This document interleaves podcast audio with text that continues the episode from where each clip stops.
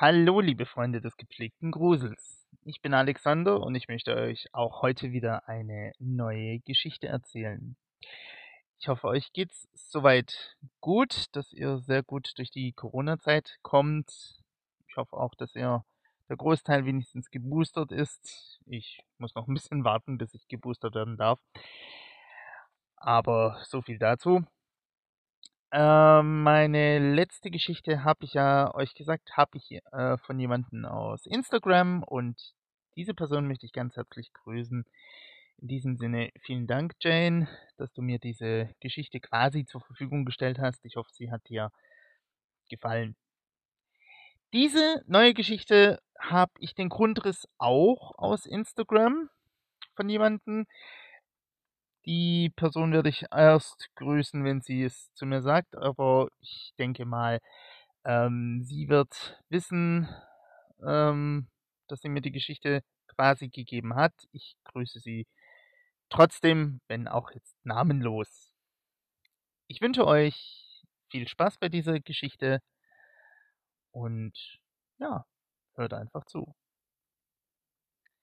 Der Nachbar.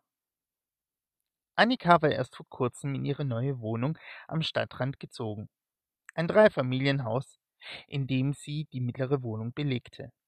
Über ihr, so sagte man ihr, würde ein Rentner wohnen und unter ihr eine Familie mit zwei Kindern.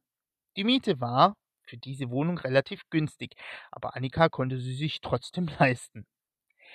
Kurz nachdem sie eingezogen war, klingelte sie bei der Familie, um sich vorzustellen. Die Familie lud sie auch gleich zum Abendessen ein um die neue Nachbarin doch besser kennenzulernen. Gut, auch mit dem Hintergedanken, wie sich später herausstellte, dass sie einmal die Kinder hüten könnte. Annika hatte nichts dagegen. Sie mochte Kinder. Und wenn irgendwann der Richtige kam, wollte sie auch eigene Kinder haben. Einen Tag später wollte sie sich auch bei dem Rentner vorstellen. Sie nahm eine kleine Flasche Sekt, den sie als Willkommensgeschenk gekauft hatte, und stieg die Stufen hoch. An der Türklingel stand kein Name. Aber sie öffnete trotzdem. Ein schlanker Mann mit grauem Haar und tiefen Falten im Gesicht öffnete kurz die Türe, schaute Annika an, und nachdem er sie wohl erkannt hatte, schloss er die Türe nochmals, zog die Kette von der Türe weg, öffnete und schaute in die Augen von Annika. Guten Tag, ich bin die neue Nachbarin, begann Annika. Der alte Mann lächelte und sprach mit fester Stimme ich habe Sie beim Einzug gesehen. Hier im Haus bin ich Opa Helmut. Er streckte ihr die Hand entgegen. Er strahlte eine Freundlichkeit aus, wie sie Annika noch nicht erlebt hatte.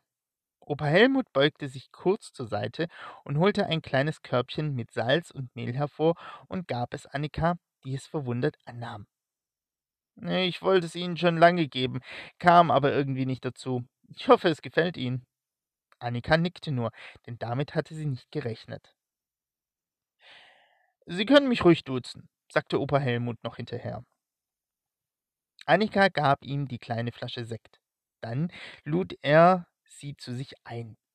Seine Wohnung hatte den Charme aus längst vergangenen Tagen. Überall waren Bilder von seinen Kindern und wohl Enkelkindern. Über dem Fernseher hing das größte Bild. Es zeigte eine Frau, die vielleicht einmal 50 Jahre alt war. Ist das Ihre, ich meine, deine Frau? fragte Annika und setzte sich auf einen der Stühle, die um einen großen Tisch standen. Opa Helmut kam mit einer kleinen Karaffe zurück, in der Wasser und ein paar Zitronenscheiben waren. Er schenkte Annika ein und sich natürlich auch. Ja, das ist meine Hilde. Sie ist vor zehn Jahren an Krebs gestorben, sagte er und stellte Annika ihr Glas hin. Diese nippte am Wasser. Einen leicht säuerlichen Geschmack hatte das Wasser durch die Zitronen, aber es erfrischte. Opa Helmut setzte sich Annika gegenüber. Dieser schaute sich im Zimmer um. Überall Fotos von Leuten, die wohl zu seiner Verwandtschaft gehörten. Ja, das sind meine Söhne und ihre Kinder, sagte er und lächelte dabei. Wie viele Kinder hast du denn? fragte Annika. Drei Söhne und neun Enkel.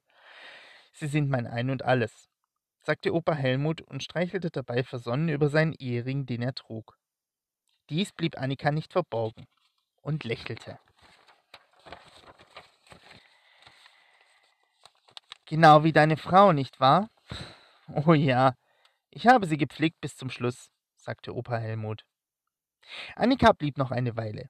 Opa Helmut erzählte von seinen Kindern und dass seine Söhne ihn mindestens einmal im Monat besuchen und da dann auch seine Enkel mitgebracht werden. Also sollte sie sich keine Gedanken machen, wenn es mal zu laut bei ihm zugehen würde. Annika musste lächeln. Opa Helmut war wirklich nett. Und so verstrichen die Monate. Im Treppenhaus, wenn man sich sah, wurde gegrüßt und sich ein wenig ausgetauscht. Da Opa Helmut nicht mehr so gut zu Fuß war, bot sich Annika mit der Familie zusammen an, die Einkäufe für ihn zu erledigen. Im Gegenzug übernahm Opa Helmut hin und wieder auch das Hüten der Kinder. Opa Helmut lud auch zu seinem runden Geburtstag ein. Es gab Kuchen und, ein und abends sogar ein gutes Abendessen, welches er trotz seines hohen Alters selbst zubereitete. An Ostern lagen vor den Türen der Familie und von Annika kleine Osternester, die Opa Helmut organisiert hatte und den Mitbewohnern schenkte. An Weihnachten gab es kleine Geschenke und Annika und die Familie schenkte Opa Helmut ebenfalls eine Kleinigkeit. Auch wenn er seine Wohnung, außer zu den Arztbesuchen, die er leiden musste, kaum noch verließ, so versuchte Opa Helmut doch so viel wie möglich der Hausgemeinschaft auch abzunehmen. Er versuchte zum Beispiel das Treppenhaus zu putzen und auch ein wenig die Kehrwoche zu übernehmen. Doch durch seinen Gesundheitszustand, der sich permanent verschlechterte, konnte er es nicht mehr allzu gut. Annika nahm dies besonders mit. An einem Nachmittag sah sie Opa Helmut, wie er gestürzt, gestützt auf einem Besen einfach nur dastand und vor Erschöpfung nicht mehr konnte. Sie ging schnell zu ihm hin. Kann ich dir helfen? fragte sie. Opa Helmut schaute sie aus trüben Augen an. Er atmete tief ein und sprach mit erschöpfter Stimme Wenn es dir nichts ausmacht. Natürlich machte es Annika nichts aus. Sie brachte Opa Helmut in seine Wohnung und beendete für ihn die Kehrwoche. Dann schaute sie nochmals nach ihm. Er hatte sich in seinen Fernsehsessel gesetzt und schaute sich eine Sendung an. Er bemerkte, dass Annika bei ihm war. Er schaute auf und wollte aufstehen, doch dies funktionierte nicht. Er musste sich gleich wieder setzen, da er zu schwach war. Annika, in der Küche habe ich eine Kleinigkeit für dich vorbereitet. Bitte nimm das als Dankeschön mit, sagte er und zeigte in Richtung der Küche. Annika kniete sich neben ihn hin. Du brauchst das doch nicht machen, sagte sie zu ihm und strich ihm über seinen Arm. Lass einem alten Mann seine Freude, sagte Opa Helmut. Annika grinste und ging in die Küche. Küche. In der Küche war ein kleiner Korb mit Schokolade und einem kleinen Wein. Das kann ich doch nicht annehmen, nicht für die Kehrwoche, rief sie. Doch kannst du. Mach mir die Freude bitte, rief Opa Helmut. Annika schüttelte den Kopf, nahm aber das Körbchen doch. Opa Helmut schaute Annika auch nach, dass sie ja das Präsent auch annahm und mitnahm. Er lächelte, als sie sich verabschiedet hatte und seine Wohnung verlassen hatte. Annika hatte ein schlechtes Gewissen. Sie hatte zwar die Kehrwoche, die Opa Helmut immer machte, übernommen, freiwillig natürlich, aber dafür hätte er doch nicht, sich nicht bedanken müssen, jedenfalls nicht so. Sie stellte das Körbchen einfach auf ihre Kommode und schaute es sich an. Er war doch ein lieber Mann. Ein Opa, wie sie ihn gerne haben mochte. Leider verstarb ihr Großvater viel zu früh. Vielleicht hatte sie sich Opa Helmut auch ein wenig als ihren eigenen Opa herangezogen. Ein paar Tage später. Annika kam von, einer, von einem langen Tag im Büro nach Hause. Als sie mit ihrem Auto in die Straße einfuhr, in der sie wohnte, konnte sie Blaulicht erkennen, welches direkt vor dem Haus stand. Sie stellte ihr Auto in einiger Entfernung ab und ging schnellen Schrittes den restlichen Weg nach Hause. Sie konnte den Krankenwagen nun erkennen, der davor stand. Die hintere Flügeltüren waren offen. Nur ein Mann in roter Hose und weißem Hemd war darin. Die Haustüre stand offen. Annika ging zu dem Krankenwagen. Entschuldigung, was ist hier los? Ein alter Herr ist im Keller zusammengebrochen. Man hat uns gerufen. Verdacht auf Herzinfarkt, sagte der Mann im Rettungswagen. Konnte das sein, dass etwas mit Opa Helmut nicht stimmte? Kann ich ins Haus? Nur wenn Sie hier wohnen, sagte der Mann und begann etwas aufzuschreiben und zu kontrollieren. Annika ging ins Haus.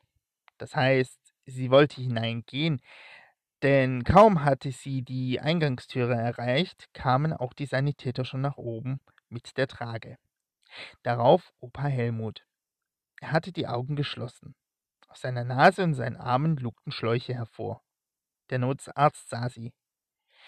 Sind Sie eine Familienangehörige? fragte er gleich und schüttelte. Gleich. Annika schüttelte den Kopf. Nein, ähm, was ist passiert? Der Arzt ging an ihr vorbei, ebenso wie die anderen mit der Trage. Sie brachten Opa Helmut in den Krankenwagen, sagten aber kein Wort. Annika schaute dem Krankenwagen hinterher, wie sie Opa Helmut wohl ins Krankenhaus brachten. Ein Arm legte sich um Annikas Schultern. Sie schaute nach links und erkannte den Vater der Familie unter ihr. Er hatte Tränen in den Augen. Ich habe ihn gefunden. Er lag vor, dem, vor der Waschmaschine. Du hast gesehen. Ich habe nach seinem Puls getastet. Nichts. Ich habe versucht, ihn auch wiederzubeleben. Nichts. Ich habe mein Bestes getan, aber. Du glaubst, er ist tot? fragte Annika. Der Vater nickte. Ich fahre ins Krankenhaus. Ich habe noch ein paar Dinge, die ich da wohl noch klären soll, bis seine Söhne kommen. Ich habe meine Frau gebeten, sie solle sie benachrichtigen. Aber sie brauchen auch zwei Stunden, bis sie hier sind. Sie haben gesagt, ich soll das Ganze schon einmal beginnen zu regeln, bis sie kommen. Hm, willst du mit? fragte der Vater. Annika wusste nicht so recht. Sollte sie mitgehen, damit der Vater eine moralische Stütze hatte, oder sollte sie hier bleiben, weil sie sonst nichts unternehmen konnte? Auch wenn es ihr schwer fiel, sie blieb da. Es war kurz vor Mitternacht, als bei ihr geklingelt wurde. Der Vater stand davor, seine Augen blutunterlaufen und geschwollen. Auch ihn nahm das Ganze mit. Es war nichts mehr zu machen. Sie sagten, er wäre schon tot gewesen, als sie eintrafen. Herzstillstand.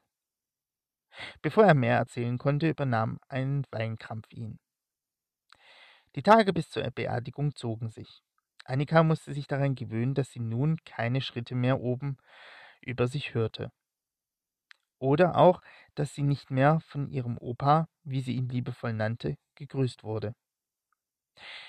Er war zwar kein Verwandter, aber irgendwie fühlte es sich so an, als wäre ihr Opa verstorben.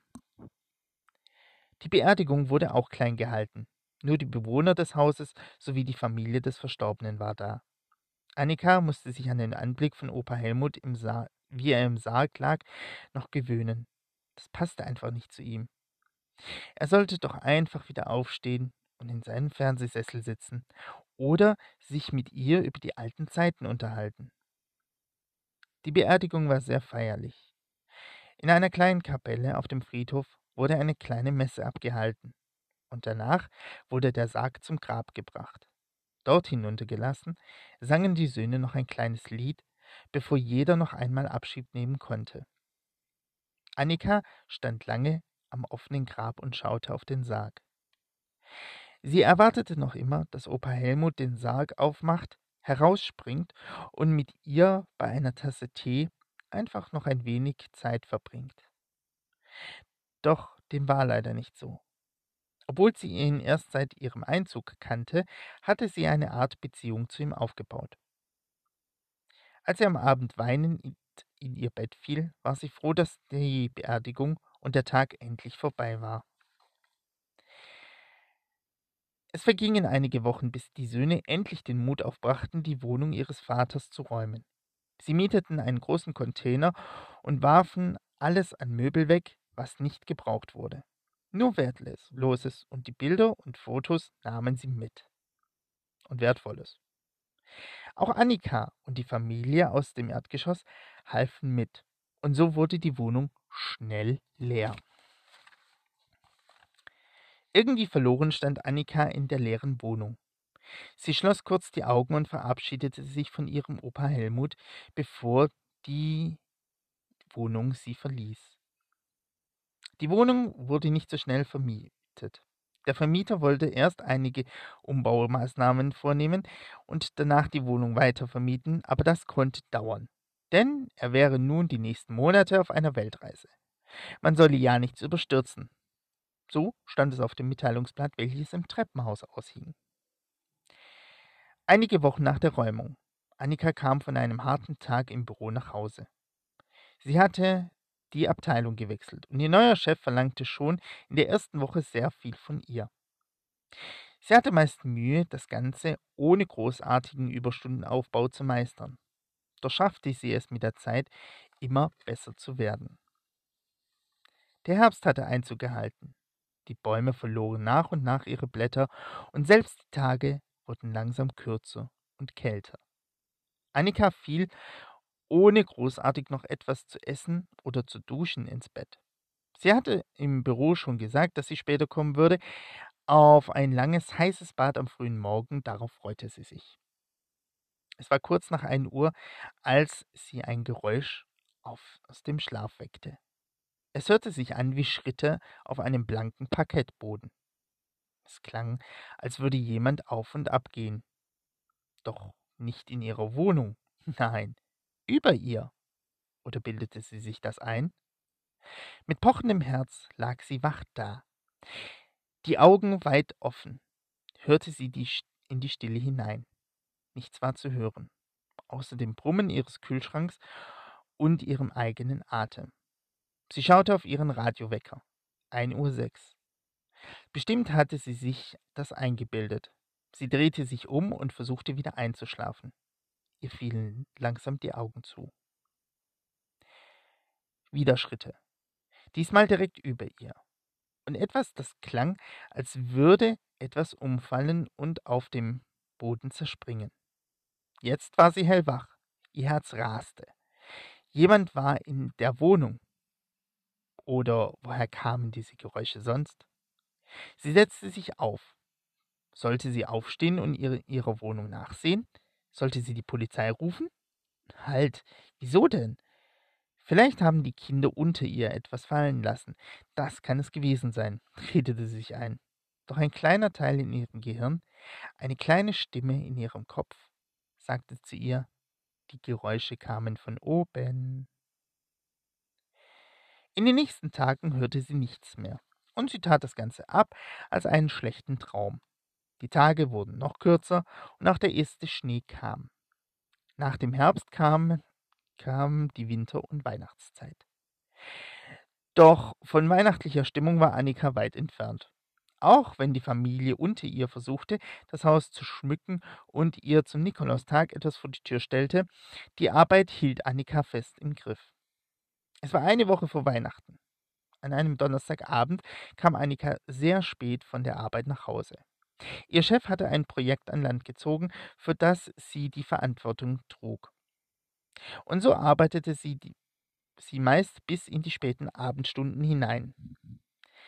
Es hatte wieder zu schneien begonnen, als sie ihr Haus vor, als sie ihr Auto vor dem Haus abstellte.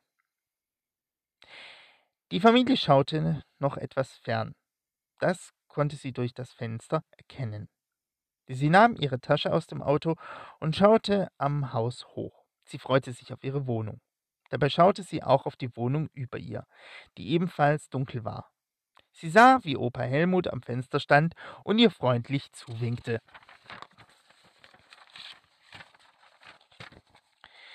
Opa Helmut? Das, der war doch tot. Sie rieb sich die Augen, schaute dann nochmals hoch und siehe da, Opa Helmut war verschwunden. Doch brannte nun Licht in der Wohnung. Okay, vielleicht waren es nur seine Söhne, die nochmals in die Wohnung gingen, um zu schauen, ob wirklich alles weg war. Sie ging zu ihrer Wohnung. Doch staunte sie nicht schlecht, als vor ihrer Wohnung ein kleiner Korb mit einem kleinen Sekt und einem Schokoladenweihnachtsmann darin war. Bestimmt hatte die Familie den Korb dahingestellt, dachte sie.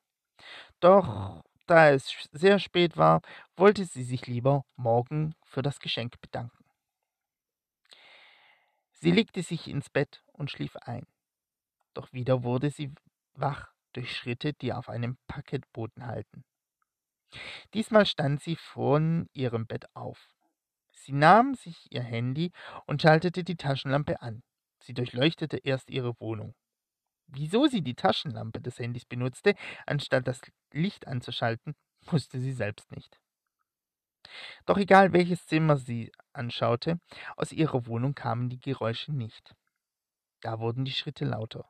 Und diesmal konnte ihre Stimme sagen, was sie wollte. Die Schritte kamen von oben. Da musste einfach jemand drin sein. Sie machte leise ihre Wohnungstüre auf und ging die Stufen nach oben. Ihr Herz schlug so stark, dass sie meinte, es hüpft jeden Moment aus ihrem Körper. Als sie an Opa Helmuts Wohnung ankam, legte sie ein Ohr an die Türe. Doch es war alles wieder ruhig. Sie horchte einige Minuten, doch die Geräusche waren nicht mehr zu hören. Aber sie hatte durch sie hatte doch Schritte gehört, und es war auch jemand in der Wohnung, ganz bestimmt. Doch alles, was sie nun hörte, war Stille und den Schlag ihres Herzens. Sie ging wieder in ihre Wohnung und in ihr Bett, nur schlafen konnte sie nicht. Sie hörte die ganze Zeit, ob sie nicht wieder irgendwelche Schritte von oben der oberen Wohnung hörte. Doch um kurz nach vier Uhr schlief sie ein. Geweckt wurde sie durch ihre Türklingel. Müde und erschöpft schlich sie zur Türe und öffnete sie. Vor der Türe stand die Mutter der Familie. Sie wollte sich für die, den kleinen Korb bedanken. Den Sekt hätten sie und ihr Mann gestern Abend noch getrunken und über den Schokoladen-Nikolaus haben sich die Kinder gefreut. Ich habe kein Körbchen hingestellt. Ich habe selbst eins bekommen. Ich dachte, das wäre von euch, sagte Annika. Beide Frauen starrten sich an. Etwas Merkwürdiges ging hier vor. Nur sollte Annika erzählen, dass sie nachts irgendwelche Schritte in der Wohnung über sich hörte? Schließlich war man doch Nachbarn und man konnte sich doch sowas erzählen, oder nicht? Nach kurzer und reiflicher Überlegung entschloss sich Annika dazu, lieber nichts zu erzählen. Wir fahren morgen in den Weihnachtsferien und kommen erst im neuen Jahr zurück. Wenn du so lieb wärst und die Post rausholen würdest, fragte die Mutter. Annika bejahte. Am Morgen hätte sie das Haus für sich alleine. Hoffentlich passierte in dieser Zeit nichts Merkwürdiges. Mit einem mulmigen Gefühl im Bauch schloss sie wieder die Türe und meldete sich für den Tag krank. Die Familie fuhr in den Weihnachtsurlaub. Und Annika war alleine. Der heilige Abend kam schnell. Am ersten Weihnachtsfeiertag kam ihre Familie zum Weihnachtsessen. Doch sie war froh, dass diese nicht noch zum Abendessen blieb, sondern nach dem Kaffee endlich das Weite suchte. Sie stand in der Küche. Draußen war es dunkel und es hatte wieder zu schneien begonnen. Versonnen schaute sie nach draußen in den kleinen Garten der Familie, der hinter dem Haus lag.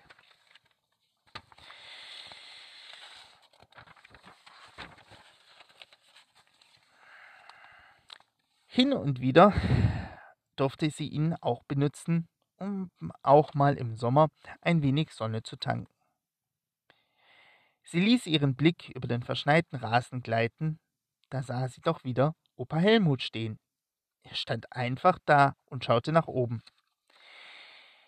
Die Blicke von Annika und ihm trafen sich. Er lächelte und winkte, doch diesmal winkte er sie zu sich. Was hatte das zu bedeuten? Diesmal sah sie Opa Helmut wirklich. Sie sah, wie er dastand. Er warf sogar einen Schatten, den eine Straßenlaterne leuchtete etwas in den Garten hinein. Jetzt wollte sie es doch wissen. Sie zog sich schnell Stiefel und Mantel an und ging nach unten. Einmal ums Haus, Sie holte tief Luft und wollte schon etwas sagen, doch als sie im Garten ankam, war Opa Helmut verschwunden. Sie schaute sich um. Niemand war zu sehen, auch keine Fußabdrücke im Schnee. Sie ging zu der Stelle, an dem Opa Helmut stand, und schaute sich dort um. Sie drehte sich um. Ihr Herz schlug wieder sehr schnell. Doch als sie wieder niemanden sah, wollte sie wieder nach Hause zurück. Da geschah das Unglück. Ein lauter Knall erfüllte die Stille. Fenster wurden aus ihrem Rahmen gesprengt. Annika fiel hin mit dem Gesicht in den Schnee und legte ihre Arme schützend über den Kopf. Nochmals ein Knall, und dann roch es nach, Feu roch es nach Feuer und Rauch, das ihre Küche in Besitz genommen hatte. Sie drehte sich um und sah, dass ihre Wohnung in Flammen stand. Alles brannte lichterloh. Gott sei Dank hatte sie ihr Handy in der Jackentasche und konnte rechtzeitig die Feuerwehr rufen. Diese kam auch und löschte das Feuer. Die Wohnung war so nicht mehr bewohnbar danach. Annika saß in einer Decke gehüllt in einem Krankenwagen und bekam eine Tasse Tee. Vorsichtig nippte sie daran. Sie hatte einen leichten Schock. Der Pfleger, der sich um sie kümmerte, rief gerade bei ihrer Mutter an, dass sie kommen solle. Er hatte die Nummer von Annika erfragt und diese gab sie ihm natürlich auch. Der Einsatzleiter der Feuerwehr kam auf sie zu, nachdem das Feuer in ihrer Wohnung gelöscht worden war. Er schaute sie an und hatte dabei ein Klemmbrett unter seinem Arm. Sie hatten riesiges Glück.